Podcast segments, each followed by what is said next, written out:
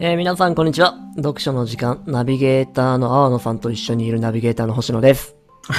こんにちは。さっきに言われちゃったんで、ちょっと。先に、ね、どうやって入ればいいか分かんなかったんですけど。阿野でよろしくお願いします。はい、よろしくお願いします。ダブルナビゲーターって面白いね。そうですね。どこに行くんだろうって感じですよね。ね。鮮度を多くして、船山に登るだっけ山に登る。うん。ならないように。は。はいい。どこに向かいましょうと。はい。仲良く行きましょうということで。はい。はい。さて、本日は、はい。あのー今回、えっ、とまあ、12冊目に扱わせてもらうのが、内田達さんの町場の教育論という本でございます。はい。で、まあ、前回少し、あの導入させてもらったんですけれども、うんうんまあ、この本、まあ、全部で11章あるんですよ。はい11章。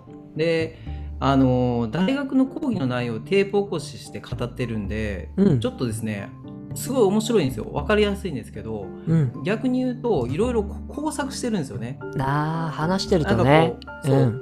もちろんね、その授業って毎日あるわけじゃなくて、毎週とかだと思うんで、うん。この日に言ったこと、またこう、ね、ちょっと言葉を変えて出てたりするんで、はい。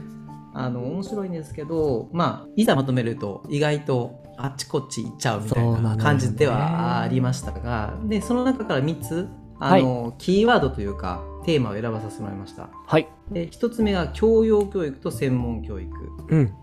2つ目が学びとは。うん。ここで星野さん大好きな村上春樹さん、ダンス、ダンス、ダンスも出てくると。はいいうところですね。はい。よだれが出ております。ぜひ楽しみに。で、3つ目はちょっと長いんですけど、自分らしさが引き起こす家族の解体と働くことのモジュール化。うん。そまあ、こ気になるね。ね。そうですね。うん。ここはちょっとね、僕もちょっとびっくりしましたね。うんうんうんはい。で、こう、まあ、順番に行きたいんですけど、はいあの、最初の教養教育と専門教育、行かせてもらいたいんですけど、教養教育って、まあ、リベラルアーツ。はいはい。星野さん説明できます？リベラルアーツの説明か。はい。えー、何か物事を、物事、いや、世界をか。世界の中を把握するに、把握するために必要な、えー前提知識みたいなイメージかな？素晴らしい。どうですか？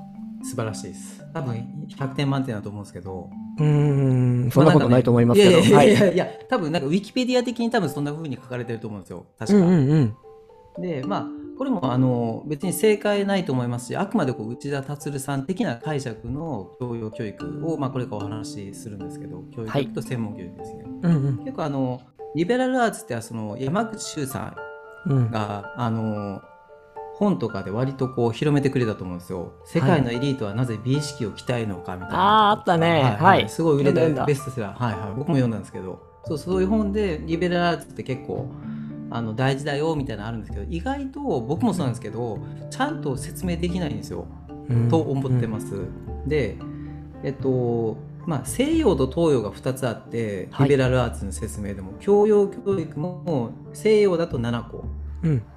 で、東洋もまあいくつかあるんですけど、ここの本で言われているのは講師、授業の講師ですよね。おー講師さんの6つの芸って書いて、陸芸っていうのがあるんですよ。これを、うんこれが教養ですよっていうふうにまあ言っている。東洋にもリベラルアーツがあったんですね。そう。紀元前500年とかですよね。多分講師だから。で、はい。6つの芸って書いて陸芸って読むらしいんですけど、うん6つがその1つ目が礼礼ってあのお礼の礼ですよね、うん。でこれは、はあの簡単に言うと葬儀死んだ人への弔いの礼みたいです。で2つ目が楽あ音楽の楽ですね。これはまあうん。音楽うん。の楽のことで、3つ目が社っていうあの弓矢のいるっていう社ですね。で4つ目が行ってあの、えーお礼のおですよね。あのうんうん。あの行人弁の。お身をつけのね。そうそうそうそうそうそう、ん。でこれは馬みたいです。馬。お要するっていう。ーなるほはい。どなるほど。はいで最後はあ5つ目が書。これはまあ書くですよね。書書いたり読んだりの書。で今日最後は今日であのうん。そろばん。この6つらしいんですよね。今日？今日。あ今日。あ教えるっていう。おー、なるほどなるほど。はいはい。うん。数かごめんなさい。く数ですね。数。数？数。あの算数の。あ、数ね。そうそう数、はいはいはいはいはい。で例学社行書、えー数かっていうと、あのーまあ、読み書きそろばんが後半の4つ要するに後の方に来てますよっていうのはまず1個あなるほどっ。てでこっからが面白いんですけどうん。あの教養教育っていうのはあの最初の霊っていうその死者とのこうえー、と死者の葬儀とかどう死者と向き合うかってう。いうんうん。こと、これが一番最初に大事だって言ってるんですよ講師面は。白いところスタートだね。なるほどね。そうで僕これ読んだ時何のことだと思ったんですよ。うんなんでそんなお葬式のこととかその死者とのつながりって大事にしなきゃいけないのかっていうとあのこの世のものではないうん。との人との人というか物とのコミュニケーションの取り方を学ぶことがまず大事だって言ってるんですよ講師は。うーん。この世のものではないまず一つ。うん。で次のその学っていうのは音楽なんですけどうん。これはあの時間意識を豊かにすることにつながるらしいんですよね。なんか音ってこう、まあ過去からあって現在につながってで未来に行くとうん。音楽ってこうでそういう旋律がつながっていくんですけどうん。音楽を楽しむためにはその時間に時間意識をこう広く持たなきゃ音楽を聴けない楽しめないしひ演奏することもできないっていうふうに言ってるんですよ。うん。ちょっとこの辺り割と難しいんですけどうん。あのうんこれふと思ったのがあのよくあのサブスクリプションで音楽聴かない人っているじゃないですか音楽好きな人で。そうですね。はい、でこれなんでかなって思うとあのつながるんですよ。うんうん。結局そのなんですかね、えっと、サブスクだといつでも聴けるじゃないですか。はい。切ったりこう好きな音楽にすぐ切り替えたりとかうん。でこうその一つのアーティストでもこうつながりがあるんじゃなくてこうなんか好きな曲だけ聴いちゃうとかだと思うんですけどうん。でもそういう人もレコードは買う。CD は嫌だ、レコードは買う。レコードってやっぱりその一回こっきりでその時に終わることなんでこうなんですかねつなげて聴かなきゃいけないというかなんか伝わるかな。ん。なるほどね。連続性の中で音楽を捉えるんだね。とかその一回きりのものとか。一回きりのものね。なんかね。こうまあこれもちょっとちょっと無理やりかもしれないです養老孟司さんがよく言ってる、あのデジタルって同じものじゃないですか変わらないもの、はいはい。はい、はい変わらないものじゃないですかサブスクの音楽とかもそういううんデジタル的な音って、何度でも聴けちゃうしうん。そういう意味ではこうこの講師の言うその過去現在未来これを時間を味わうってことができないわけですよ。なるほど。じゃあ、レコードよりもライブとかの方がしっくりくるわけだ。まあよりでしょうね。うんうんうん。でもレコードだとこう音が劣化していったり変わっていったりするはいか。もしれないので、その時ならではのがあるかもしれないですけどデジタルだったら変わらないうんで。すよね。CD もまあそうかもしれないしサブスクで聴くなんかもそうだと思いますけど、なるほどね。うん、だからそういう意味ではこうちょっと違うんでしょうね別にダメとかじゃないんですけどその違うってことね。違うといううんうんうん。で、時間さんが言ってんのは、その、違う方の音楽であるよってことだね。そうですね、うんうん時間意識をこう持ちながらこう豊かになるっていうのがなんかこう大事らしいと。はい。で、えっと、3つ目のこうさっき弓矢の射ですよね。うん。でこれとあと魚っていうのはそのさっきの馬術馬はいに魚すっていう意味だと思うんですけど、両方ともそのブースの中で敵がいないっていうのは特徴らしいんですよね敵がいない。うんうん。的には当てるし、うんなんかこう馬術って飛ぶかもしれないですけどうんうん。別に敵に向かうわけじゃないっていうことうん。と、あのーつまり弓矢ってその自分の体とのコミュニケーションなんですよ。でうん馬っていうのは自分じゃない、えっと、人間じゃない生き物うんとのコミュニケーション。でこの4つが要するにこう、えっと、死者この世にいないもの、はい。音楽、うん。まあ、その時間とのコミュニケーショうん。ンで、えっと、あとは社を通じた自分とのコミュニケーションうん。で、えー馬？うん。自分人間以外とのコミュニケーションうん。こういうあの自分の人間の今の自分がいる環境の言葉とか価値観で通じないものとのコミュニケーションを訓練するのが教養教育だっていうふうにおっしゃってるんですよ。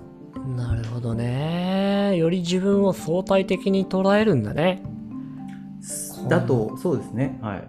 うん、自分じゃあもうコントロールしきれないうん精神的な世界のものと時間っていうものとまあ社の場合は体なんだろうけどね自分自身もね。肉体っていうね、うん、あとはもう気持ちもあるのか、うん。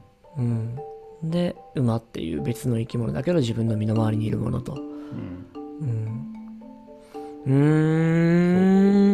ん。でまああのうん内田達さんのその本の中ですごく、うんあの何度も出てくるのがあの教養教育っていうのは、えー自分がどう振る舞ったら良いのかわからない時になお適切に振る舞えるようになること、それを訓練するのは教養教育ですと。だからこそいろんなそのそう自分が思ってもみない今のままじゃ通用しないものとのこのコミュニケーションを鍛えていくっていうのが大事ですよっていうふうにおっしゃってるんですよね。はあ。あなかなか面白いなと思って。だから読み書きそろばんは最後ですよね。6つのうち後半2つなんでまあそれはまあやってくださいねっていう、書と数ね。はい、読み書きそろばんはまあやってくださいね。面白い。そうじゃない4つをやるのが教養教育だけど今全然やってまへんっていう感じですねこれが東洋の教養か。でなんか西洋の教養とまたやっぱ捉え方違う感じするね。違うと思いますね。少し、確かアンコントローラブルなところと、えーある程度コントロールナブルなところと、そうですね。西洋だとね習字学とかなんかそんなのが入ってたと思うんで、はうん。音楽なんか確か西洋でも入ってたような気がするけど、い、入ってたかもしれないですね。うん、ただそこの音楽は別に時間の感覚というよりもなんかそれこそ自分の所属している社会のえー、っとなんていうんだろうね。そういうものに対して避ける時間。うん。だから修練の積み重ね、うんうん修練？訓練、うんうん。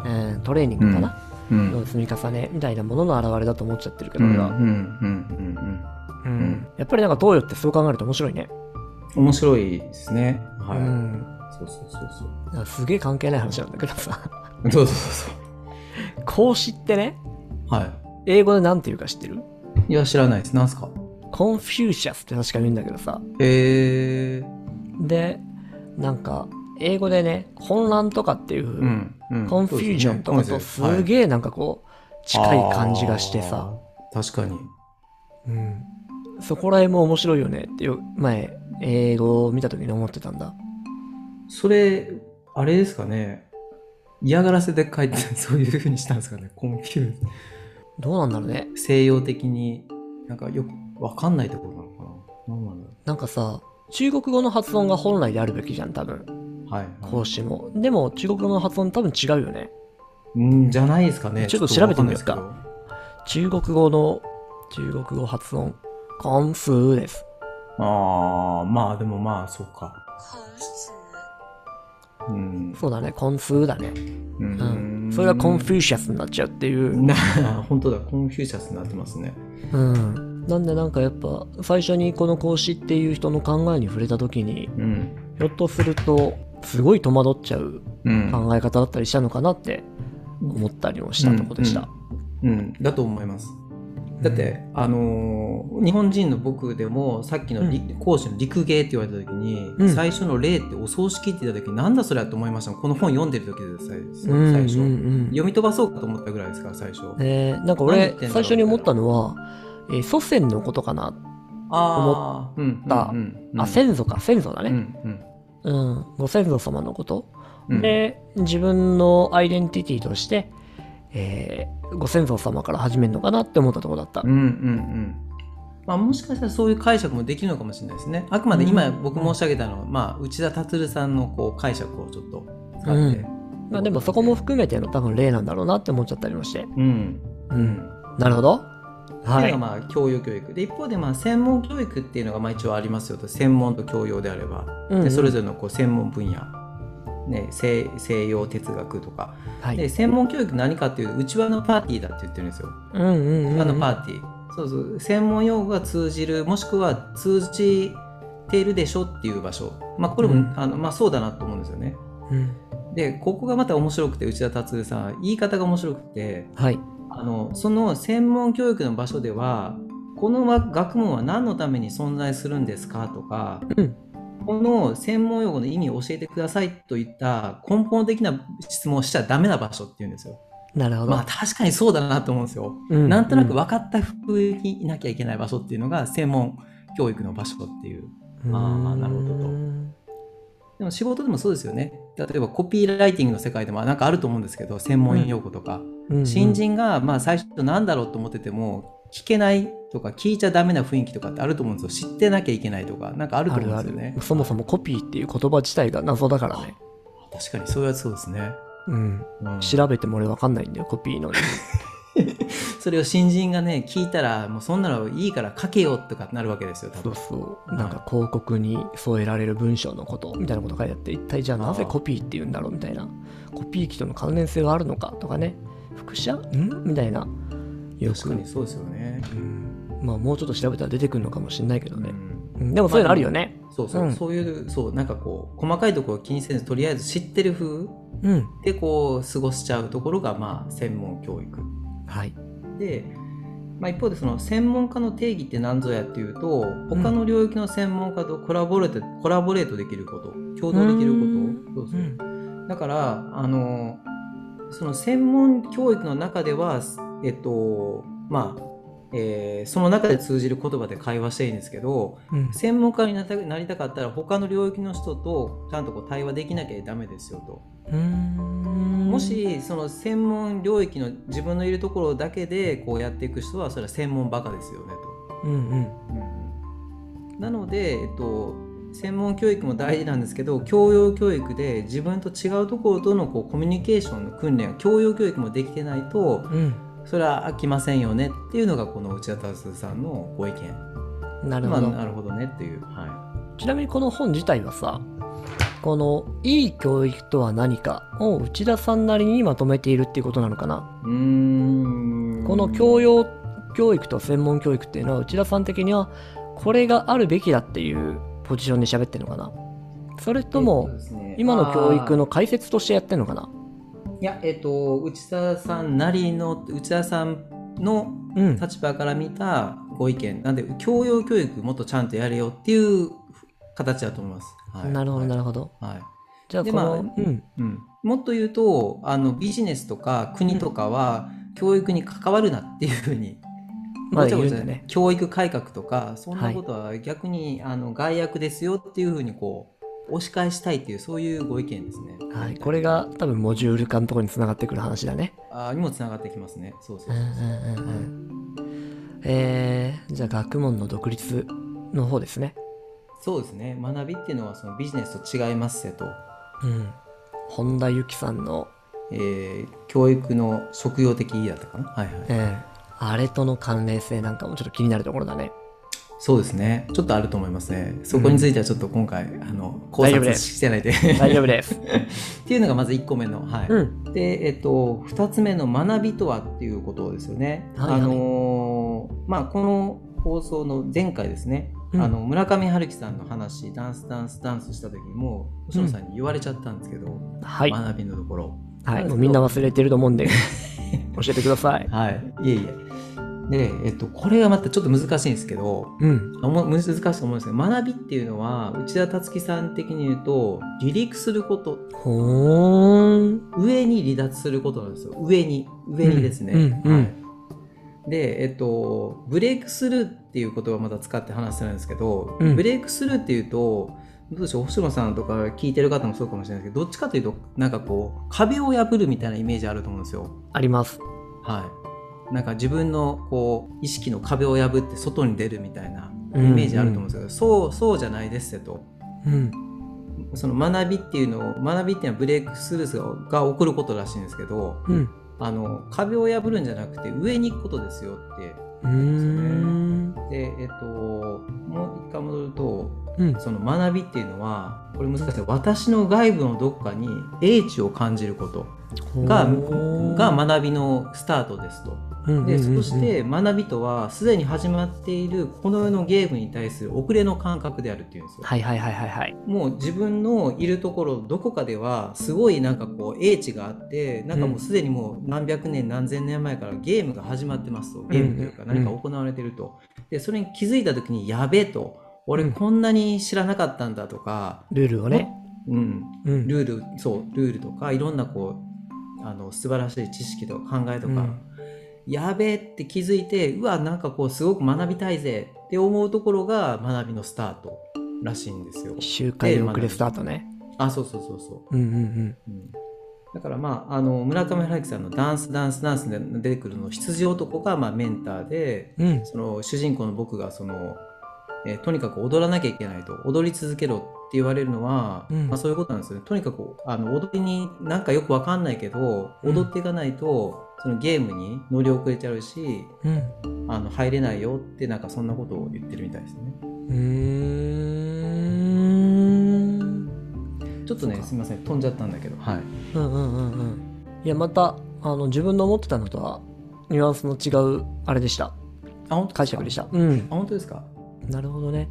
そうか。であそうそうでもう一個だけ言うとごめんなさい先にあの、さっきのブレイクスルーってその壁破るのと違うぞっていうのは例えでそのあの、えー牢屋の中に入っている人が壁を破るっていう比喩使うって説明されてるんですけどはい。別にこう牢屋に入ってる人が壁を破って脱獄しましたって言ってもこれブレイクスルーじゃないよって要するに横の部屋に壁破って横にいただけですよね、ああ、なるほど。そうそうそんなイメージらしいですね次元を変えようってことなのかな。そうそうそうそうらそういう意味ではこうなんかこう資格の勉強して新しい知識を得ましたとかうん。なんかプログラミングスクールでプログラミング学びましたとかうん。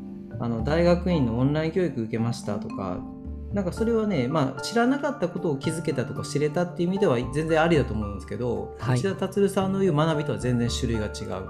ってことね。はい、なんかこうんうメンターがいてこう自分が全く想像してなかった何かにこう引き上げられるとか巻き込まれることが必要らしいですね。うん。うんだからでなんなんかわかんないけどメンターが言ってることがよくわからないしそれが、えー何を学んでるかわからないそれが必要かどうかもわからないけどなんかわからないけどやらなきゃいけないとかやりたいとかうん。今自分が学んでることがわかんないけどとにかくやろうって思うその状態が学んでるってこともうほんとまさしく次元の違う分野に飛び込んでいくっていうことを学びだと知るわけね。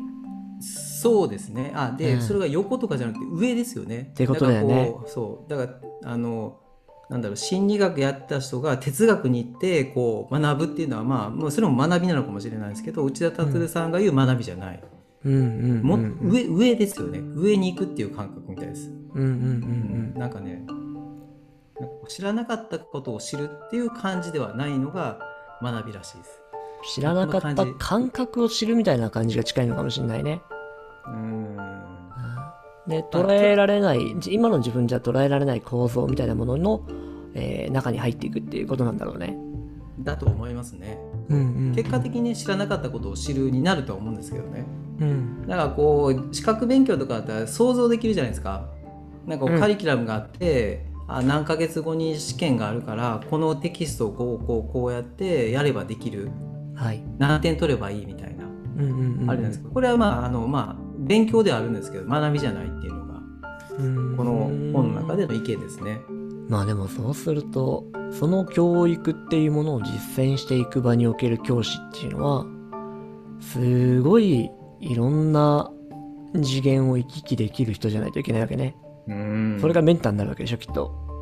そうででそれがまた面白くってこれは内田達さんがそのね教授っていう立場からのちょっと、まあ、ポジショントークかもしれないですけど別にすごい人間じゃなくていいって言うんですよ。はいはいはい。もう全然あのなんかいろんなことをおっしゃったように今知ってる必要もなくてうん。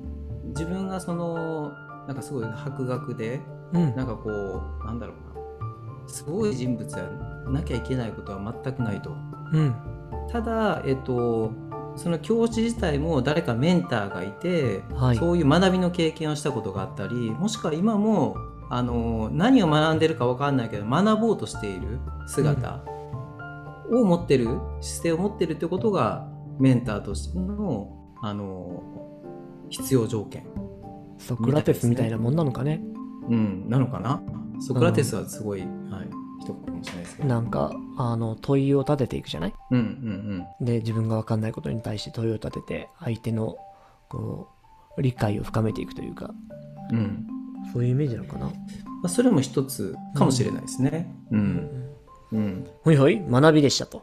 学び。うんでまああの村上春樹さんの話一応また出てくるとこう、うんまあダンスダンスダンスっていう本の内容は結構数ページにわたって引用されてますと。であの主人公の僕と羊男の間で交わされる会話のやり取りがその、えっとメンターと弟子との関係の会話のメタファーであったり、うんその踊るっていうことが学ぶっていうことのメタファーであったり。すごくそれを、まあ、うまく表現されてるっていうふうに内田達さんが、まあ、この本で使ってます。ね。はい、だからなんで踊るのなんて、ね、さっきおっしゃったようにうんうん。なんで踊るなんて聞いちゃダメなんですよ。聞いちゃダメとか聞いても意味がないんですよね。どうやって踊るかとか、なんでこの曲なのかとか、頭で考えたらダメなんですよ。でもとにかく踊らなきゃいけないんですよ。踊り続けなきゃ。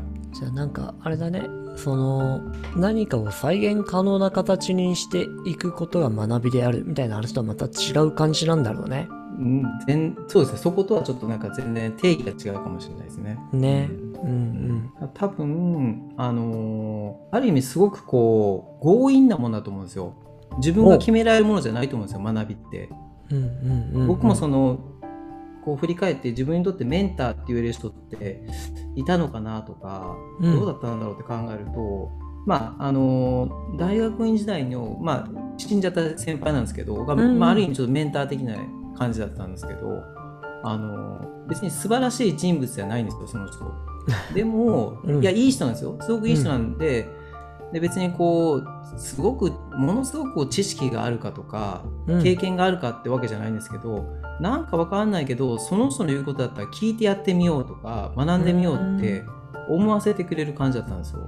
有無言わさぬ感じ。なんかわかんない。ちょっと強引で、剛腕でというか、なんかこう、うんうんでも、なんかこう、自分より高いものを持っていて、うんなんかね、こう、その人についてったら、なんかわからないけど、踊り続けられるというか、学び続けられるんだろうなって思うような存在うんうんに、がメンターで、そこがなんか学ぶ、ことなのかななんてちょっと昨日はい、まとめながら思ってましたね。はいなるほどね。いや、なんかね、しっかりと理解できたつ気はしてないんだけど、でも、えーざっくり方向性みたいなものはつかめた感じがして、で、こんな感じなんだろうなっていう。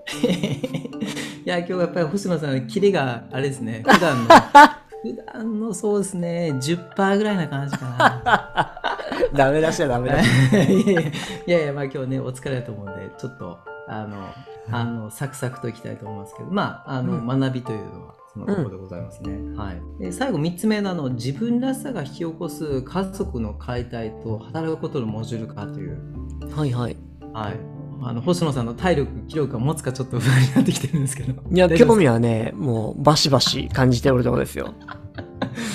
まあちょっと、あの、できるだけこう端的にここも行きたいと思うんですけど、うん。あの2つその家族のあの解体っていう話はこれは消費活動について内田タトゥーさんが語っている内容です消費活動、でこれも面白いんですけど1908 1980年代以降あの自分らしさっていうのを商品購入活動、まあ、要するに消費活動ですよね。ではい。しか表現できなくなったというふうにおっしゃってる、うん。うんうんうんまあいろんなそれ異論はあるかもしれないですけど。はい。でそれ以前は消費っていうのは家族単位に決めることだったと。お例えばその車を買いたいとお父さんが言った時に、うん。お母さんはいやいや洗濯機でしょって言うかもしれない、い。子供は旅行行きたいって言うかもしれない、そこでこういろいろ家族の中で議論があって、うん。合意がしたれたものが買うかもしれないし合意ができなかったら買わないかもしれない、うんうんうんっていううん。そういう感じだったと。まあそうじゃないかもしれないですけどまあそうだったとする。でもこれってそうすると消費活動が抑えられるじゃないですか。まあ、議論を経なきゃいけないからね。めんどくさい。時間かかるしもしかしたら買わないかもしれない、はい。はい、でそれじゃあ企業も国も困るんでうん。売り上げ上がんない、GDP 伸びないぞということであの官民を挙げた、えー自分らしく生きるキャンペーンをが貼られましたと。なるほど。でもうとにかくあの家族単位じゃなくて家族を解体してあのそれぞれ買ってくださいねと購入してくださいねというふうに持ってきましたと、うんうんうん要するに自分の好きなところに住んでくださいねとうん。それがいいんですよ。自分の好きなものを好きな時に買う、食べる、旅行する、聞うんく、コンテンツを見る。それが自分らしく生きるってことですよっていうのを、まあ、押し出されたと。なるほどキャね。ンペーン的にも、そう教育も通じたと思う。はい。うんうんだからこう、誰の同意も得ることなく、商品選択を自己で決定できることが自分らしく生きることっていうのをこう、刷り込まれていったと。うん。はいはいはい。はい。で、まあ、それ言われた時に僕は、あ、これ、そこに完全に僕はキャンペーンに毒されてるなと思いました、僕はそれ。アーロンさんが？あ、僕なんかまさにそうですよ。へえ、意外意外。いや、僕なんか完全にそうですよ。そう。だから早くこう、実家から出たい。まあ、これはね、うん多くの人が思うのかもしれないですけど、うんうん。うんできたら、今もその家族いるんですけど、家族にこっそりランニング、言わずにランニングシューズを買いたいみたいな。例えばですよ。例えばですよ。えええそうそうそう。え。うん本もいちいち、うんいやこの本買うんだよねみたいな話すると面倒くさいじゃないですかうん。例えば、うんうんはいはい服とかも自分で好きな時に買いたいわけじゃないですか。アマゾンでポチッとはいはいはい。そっちの方が確かに面倒じゃないし、えっと消費活動っていうのは確かに活発になるんだなって思うんですよねそうだね。あの結局そのコミュニケーションを家族間で取るコストっていうのを、うん。あのコストをお金に変えたんですよお金で、要するにそうすると売り上げ上がります消費活動増えて GDP 伸びますでも結果としてまあまあ結婚しない人が増えるとかこれもいろいろ意見あるんですよ晩婚化とか少子化とか、うんまあ、消費者金融が増えるとかネットカフェ難民とかっていうのはその結果でしょっていうふうにこの内田達さんはおっしゃるんですよね。だだってネットカフェ難民って何だっていうと、うんネットカフェに、えー生活何十日するお金があるんだったらそのネットカフェ難民10人で集まってシェアハウス入ればいいじゃんってうん。そっちの方が全然いい生活できるだろうにそれよりあの居心地が悪いところででもやっぱり自分の好きな生活リズムとか好きなあのなんだろう一日を送りたいからネットカフェ難民してんですよねっていうちょっとまあ偏ってるかもしれないですけどまあそれも一理あるなっていうそうだね。もともと家を出なかったらね、親の元に住んでいたらね、家はあったんじゃないかとも予想はされるからね。そうですね。なんか友達でね、一緒に住めば大丈夫。住むところがあって、もっと栄養のいいものを食べてっていうのがあるかもしれないですけど、自分で生きることを、まあ、選ばされてきたっていうかもことかもしれないですね。うんうんうん。これは家族の解体っなるほど。ていうこと。家族の解体については OK。およろしいですか？ありがとうございます。もうね、星野さんがお疲れモードなんで。よーし、サクサクと私にやるぞ最後嘘嘘うんええあの最後働くことのモジュール化っていうことですね。はいはい。あのこれまあ結論言うとモジュール化された仕事をしていくと結局地獄が待ってますよっていうことこれ僕にもすごく響いた内容うなんですんけども、うんうん。あの先にモジュール化っていうとあの、まあ、コストカットのための企業でいうとコストカットのための一つの手法で、うんこうマニュアルの決まった小さい作業ユニットに分けていくっいいうことなんですよね。なんかまああのアウトソーシングとかもそうだと思いますけど、うんまあ、1個の部分だけもうあの塊作っちゃうと。うんそれをいくつも作ってあのコストダウンしていきますよっていう話です。で、えっと、その教育とそのじゃあモジュール化のつながり働くことへのつながりなんですけど、うんあのちょっとねここも毎回この読書の時間でお話しててくどいかもしれないですけど、教育の場面で個性化を重視されてきたと。はい。うん、あの子供たちはお互いに似ないようにに似ていないように振る舞うことをこう要求されてきてると。ほうん、であの内田達さんの本の中で言うとすごく極端な例かもしれないですけど、う。あ、の教室に先生が入ってきました中学校とか高校のねクラスでうんうん教室に先生が入ってきました起立例とかって昔やりましたよねなんか、はいはい。やっぱあった。よろしくお願いしますみたいなうん。でその時に見てるとあの個性化を強こうするようにって言われてる生徒たちはのろのろと立ち上がってのろのろとお礼をすると。むしろこう立ち上がりたくないぞってアピールすると、うんでそれぞれがこう違うスピードで40人いる生徒がですねいろんなこう立ち上がり方動かし方であのまあ起立礼をすると。それぞれ違う方法ですね、うん。うん、でもそれを見てるとその他人と違うようにすることにすごく努力をしている無駄な努力をしているとうんうんうんうん。あえて俺は違うんだぜってアピールするよう先生にアピールするようにうん。わざとそれぞれの人が違う動作でスピードでノロノロと立ち上がって礼をするその、うんそういうなんか無駄なこう個性化を要求されてるんじゃないかっていうふうに言ってるんですよねちょっと例がちょっと難しいんですけどいやいやなるほどね。まあ無駄だよね、そこのね、個性化っていうのは。うんうんで、えーちょっとだるがったりとか体制に逆らった姿勢を見せることが個性につながってるんじゃないかって、えー思わされてるっていう話なんだね。そうそうそうそうそうすべきだっていうふうに、はい、で、その思わしてるのは、はえっ、とまあ教育だから、これをまあ、教育だってす教育るのか。、うん、教育というかそういう教育まあそのあれですよね、うん。文部科学省発信なのか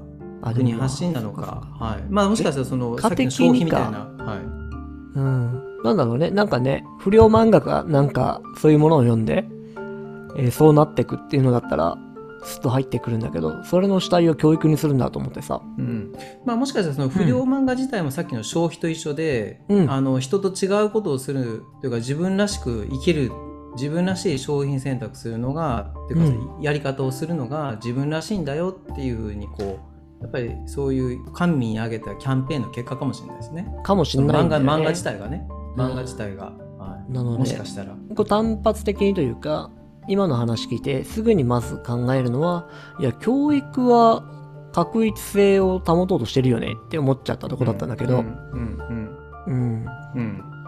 じゃなかったらね、みんなに起立例なんかさせないもんね。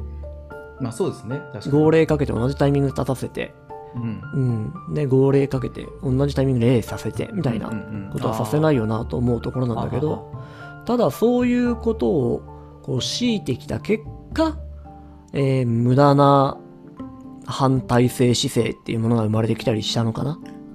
なのかもしれないですね。ごめんなさい。さっきね教育でって答えたのが、もしかしたら違ってるかもしれないですね。世の中全体のうん雰囲うんう。気なんのかもしれないですけどね。かもしれないね確かにおっしゃるように、できたらその、ね、共同で同じことをしてほしいって思うかもしれないですけど。楽だからね。うんうんうん。だからそこ、なんかうん。これも正解ないと思うんですけど、うん。うんあの、内田達さん曰く、その集団行動とその個性が両方大事なんだけど、うん。あのあんなんかどっちかというと今はその集団行動っていうのをみんな嫌がるダメだとし低くする、で個性的に振る舞うということをよく良いものだというふうな風潮になってきてると、それ世の中全体、うんまあ、教育も場面もそうかもしれないですけど、うんうん。まあ、キャリア教育なんかもねちょっと出てくるんですけどそういうところも言うと、うんうん自分らしくっていうことがこうなってくるとああのー結局それがそのモジュール化要するにこうなってくるし、他とのその教養教育とのつながりと他自分と違うものとのコミュニケーションの取り方っていうのは取れなくなってくる。うん。うん。そのうん、であの歯車の中にいるからこそ歯車の成り立ちが分かるっていう、まあ、言葉も言われてるんですけどまあそうだなと思ったんですけど、うんうん歯車の中に入んなかったら歯車って何だろうって分かんないじゃないですか。わかんない。はい、よく、ね、学生初ベンチャーが途中で壊れちゃうみたいなのは組織の動かし方わかんないからみたいなのがよくあるじゃない、まあ、よくありがちなことだと思うんで、だよね。歯車には歯車の価値があるからね。あると思うんですよ。うんで、歯車が成り立つ、成立する大きな機構を作るっていうのは相当なね、そうノウハウの塊だからね。そうそれを知らずになんか自分らしくやるんだぜみたいな感じでベンチャー大学発ベン大学生のままベンチャーでやり続けちゃうと、うん。ね、その機構仕組みが分からずに失敗するみたいなのがまあ一つの例かもしれないですね。なるほど。あやっぱり教育かもしれないね、主体は。その、最近の教育っていう比較をしてみると、いわゆる教育全般で言ったらやっぱり確率的なことをしているようなイメージがあるんだけど、最近の教育でいくとやっぱり個性尊重？うんうんですうね。ん。っていう話は出てくるもんね。うんと思います。うんうん。で、そういう、そういうことをいいことだっていうふうに、えーある程度指導の中、教育の中ではうん触れられてるのかもしれないね。で、その影響がうん大学生がそういうことをするところの、あ大学生は起立例なんかしないか。あまあまあそうですね。小中高ぐらいですかはい。うんうん。まあなんかそこら辺での話につながってくるのかな。うんうんですね。うんうん。でまああのそそれってあの、なんですかねえっ、となんだろうなこう自分の、えー個別個性化しろとか自分の仕事にタグをつけろとか、やってることにタグをつけろって最近タグつけろって言われるじゃないですか。はい。で自分がやったことに対する報酬とか評価を明確にしようみたいなのって、結局ビジネスの世界の要するにグローバルき資本主義的な人事のルールなんですよ。うんうん。企業で言われること、それを学校に当てはめんなよって言ってるんですよ。うんうんうんうん。大人のそのビジネス世界のことを教育の現場にそれを当てはめて、ビジネスっぽくするなってすごくおっしゃっていて、うん。まあ、それもそうだなって思うんですよね。結果何が起こるかというと若い人が求めるやりがいこれは僕もそうなんですけどうん。あのクリエイティブでパーソナルな仕事をやりたい思っちゃうよね。思っちゃうんですよ。だからつまり自分のやった仕事に、うんまあ他の誰かじゃなくて自分がやった仕事ですよって言いたいんですよタグ付けしたいんですよこれは俺の仕事だぜと。うん。でその仕事の責任とリスクは負うけれどもひ報酬と評価も報酬評価も誰と分かっちゃうんじゃなくて自分に全部取りたいってなるほど。これモジュール化ってそのなんか自分の中に閉じちゃうんですよねうんうんうん共同することじゃなくて誰かとうん。うん。自分で完結したいってなってしまう、うーん。まあ、この辺りあの恥ずかしながら私ドンピシャだなと、本当？うん。ドンピシャですよ。だからまあ、うん、組織じゃうまくいきれなくてフリーランスになったっていう部分もあるのでもちろん全部じゃないですけど一面そういうとこあるんでこれ読んだ時に僕は震えましたね僕は。震えましたか？ちょっとまああのちょっとお話長くて嫌かもしれないですけど、うんうんあの団子作りの例えが出てて、まあ、お団子を作ってる人がいます餅を作ってる餅で外側作ってる人とはい。あのあんこ中身を作ってる人がいる、はいはいはいはい。でも、えっと、今のモジュール化された感じで働き方だとうん。あの外側を餅を作る人は餅を作る人、はいあんこを作る人はあんこを作る人分かれてますと、うん好き勝手にやって、まあ、あとはまあ合わせればいいと。うん。で例えばあんこがまずいねって言われたら餅を作ってる側の人は「あそうなんですね。僕の仕事じゃないです」って言えちゃうと。なるほど。関係なかろうと。でもしかしたらそのあんこを粒あんからこしあんにしたら美味しいかもしれない。けれども、うん。それを餅を作ってる人は言わない。うん。し、言えない。うんうんうん。外側をじゃあもしかしたらそのなんかあの、えークレープにしたら美味しいかもしれないとかあんをうん。なんか違う、なんか桜にしたら美味しいかもしれないとかなんかあるかもしれないですか？ら、うんうんうんそういうのが全然なくってもう個別でやってますよでもそこのなんかやり取りすることで物事って良くなるんじゃなかろうかっていう、うんそんな例えで話されて、まあそうだよなうん。なるほどね。なんか、そうだね。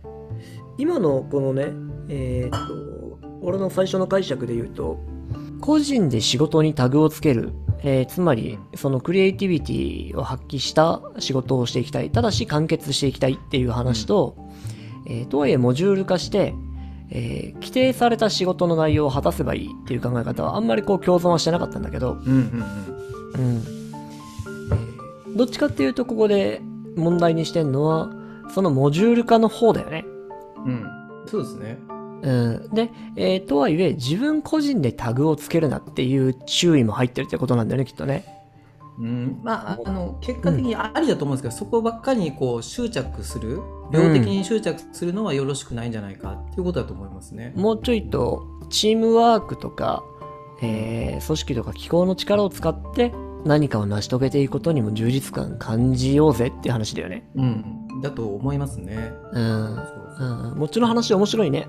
うんうん。だからまあ極端に言うとこれ変な話ですけどそっちのこうなんか自分でさっきの消費活動の家族の解体もそうですけどやっていくとそれこそ派遣社員みたいな形になるんですよね。うん。すごくちょっと失礼な言い方かもしれないですけどうんうんうん決められた仕事だけを自分のペースでやればいいでもそうすると当然働きがいとかもそうですと思いますし、ね、収入なんかもちょっと厳しくなるでしょうし、うん。うん。ね、工場で派遣で働いてる方ってまああの僕も以前知り合いましたけど結構きついですよね。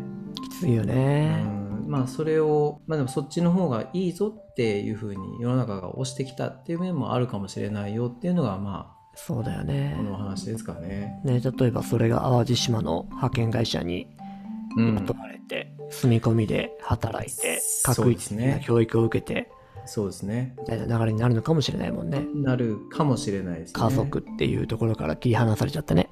そうですね、まあ、労働力っていう単位で見られて、うん。うん、かもしれない。かもしれない。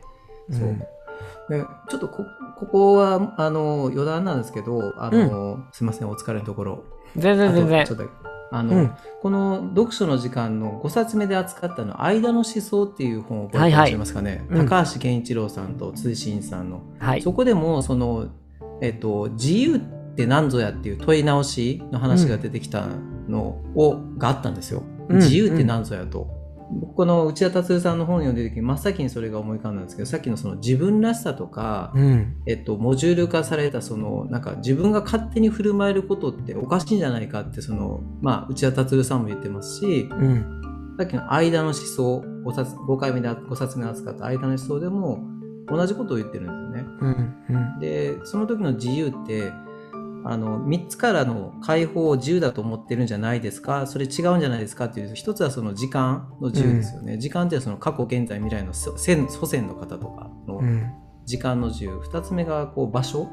うん。生まれ故郷とか職場とかですね場所から。で3つ目がその関係性からの自由そのコミュニティとかですね家族からの。うん。この3つからこう離れることが自由だっていうふうに皆さん思ってないですか？それ違いますよねでまあこの高橋源一郎さんと辻真一さんが言うその考える自由っていうのはうん。いろんなその関係性の間に多様な自分を再発見することが自由じゃないかって言ってたんですよ。まあ同じかなと思って、まあ文人みたいな話かもしれないし、そこのいろんな関係、うん関係性の中でこうそこのそこの自分っていうのを見つけていくことが自由じゃないかっていうのがまあなるほどねと思った次第でございます。いや、なんかいいね。改めて聞いて、その、振り返ってみると、理解がめちゃくちゃ強くなるね。そうですね。うーん。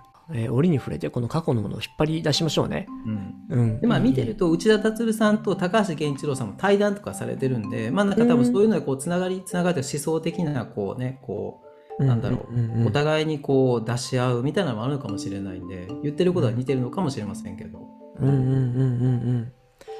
なるほどね。いや、あの、友野一徳さんいるじゃない？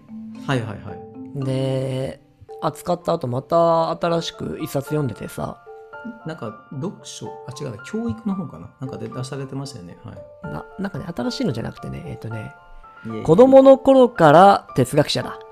あの、これは友野一徳さんの、えー幼少期の頃からの、おえー自伝的なね、でもその中でこうぶち当たってくる苦悩とか悩みに、うん。いろんな哲学者の考え方をはめて、で、それによってこう、本当は自分で抜けてるんだけど、もしその時うん。にこの哲学者の思考が入っていたら、うん。もうちょっと楽に抜けられたんじゃないの？みたいなあー面白いですね。そうそう、それは辿っていく本だったんだけど、ほうほう。そこの中でね、あの、トマノさんが哲学の道に本格的に進む際に、師匠と共に本の100本ノックみたいなことをする。へえ。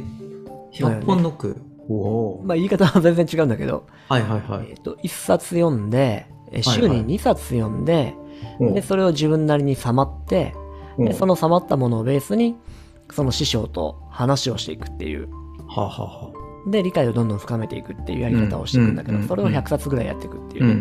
うんこのやり方的なこうものを今感じたのですよ。おう。うん、アーノさんの過去のものを振り返って、これをもう一回引っ張ってきて、うん。で有機的に今の話をつなげていくっていうね。うんううん。んこれ続けていくとすげえいろんな理解が深まっていって面白そうだなって思った。いや本当そうですよね。うん本当そう。うんなので、うん。過去のものを引っ張り出して、たまにつなげていくのは面白そうだなと、うん。ううん。ん思いましたよっていう話です。ありがとうございます。はい。トマの一徳さんのお師匠さんって誰だろう？なんかね、名前書いてあるんだけどね。そう有名な。人ですね。なんかうん。読んだことあるんだよ。なこの人俺もちょっと読まねばって思ったんだよね。あの超有名な人ですよね。なんだっけな名前が。うん。よく一緒にセミナーとか出てますよね。トマの一徳さんは。あ、本当に？多分。あ武田誠司か。武田誠司さんですよね。その人だ、その人だ。その竹が、あの、青竹の竹の人だよね。はいはいはい。はいうんうん。う。うん。んこの人の方面白いですよね。そう。これをちょっと読んでみたいなと思った次第。うん。うん。なんか言ってることよく分かんなかった。僕は。三何三数年前に読んだ時よく分かんなかったなと思って。でもなんかでもなでもなんかそれがメンタルだと思うんですよ。なんかよく分かんないけどああ、確かに。なんか。こうなんかこうなんか知ら知りたいとかなんか分かんないけど、ち刺激されるのがメン、まあ、ある意味メンターというかそ学びのスタートなんでしょうね、きっと、うんうん。うん。なんか分かったぜみたいなのは学びじゃないんですよね、ああそうねみたいな話とか。うん。いや、なんかこの人もさ、トマノさんも哲学者になろうとした時に、うんえっ、と、最初小説家になるか哲学を学ぶかを悩んだんだって。うーん結構小説を書いたらしくって、へー30冊ざ弱ぐらい すげえな。書いてたんだって。で、えーそれで悩んでいるみたいなことをその武田さんにお話ししたところ、はい。じゃあちょっと持ってこいと。お批評してやると。あ書いてるものね。うん、で、武田さんもそこら辺の批評については、えー実績を積まれていたので、うん。間違った批評はしないはずだっていうので、うんうんで、それで出したものを読まれて、うん。で、その批評がうんうん。返ってきて、で、うんその批評も結構ね、2時間、3時間ぐらいかけて書かれたであろう批評を読んで、おおあ、これは自分は哲学を学ぼうって、ー。そこで諦めさせたのも武田さんだったみたいすごい。な話がすごい。うん。まさにメンターと弟子ですね、これは。なん、なんでしょうね。きっとね。う。うんん、そんだけでも力かけて小説家を諦めさせたって面白いよね。うん。うん。でも叶わないと思ったんでしょうね。トマの一徳さんは。なんかだったみたわいですよかんないけど。うんう。ん。悪くないけど才能はないっつって。なるほどね。うん。なるほどね。面白いですね。人ならではのそういう、なんていうの、夢を諦めさせるって結構大事なポイントあるよね。うん下手したらもう無駄に応援しちゃうじゃん。うんうんうんうんうんうんうんうんうん。そうですよね。頑張ろうよみたいなことになっちゃうじゃん。はうん。でもそういう人がスパッとやってくれるっていうのは大きな転機だよね。い。大きいですね。そういう人と出会いたいですね。うん。と思います。うん。でもなんかそういう時って嫌な感じしないと思うんですよ。夢、なんかこう小説家になりたいみたいなうん。のが断念することが、なんか逆にわかんないですけど、心地いいんじゃないかなと思うんですよね、そういう時って。なんか納得するというか。そう、納得があったんだろうね、きっと。あら、面白いですね、とっても。はい。余談余談でした。ありがとうございます。ということで、えーえ内田達樹さん、あ、達さんですね。内田達さんの、間違えるよね。ま、そうですね、町場の教育論。はい。ちょっとキーワード3つ、長くなっちゃいましたけども、はい。はい、いいえ、いいえ。こちらでお開きとさせていただきたいと思います。今日もたっぷりと聞かせていただきました。ありがとうございました。ありがとうございます。では、本日もこんなところで。はい。ありがとうございます。はい。また次回もお聞きください。はい。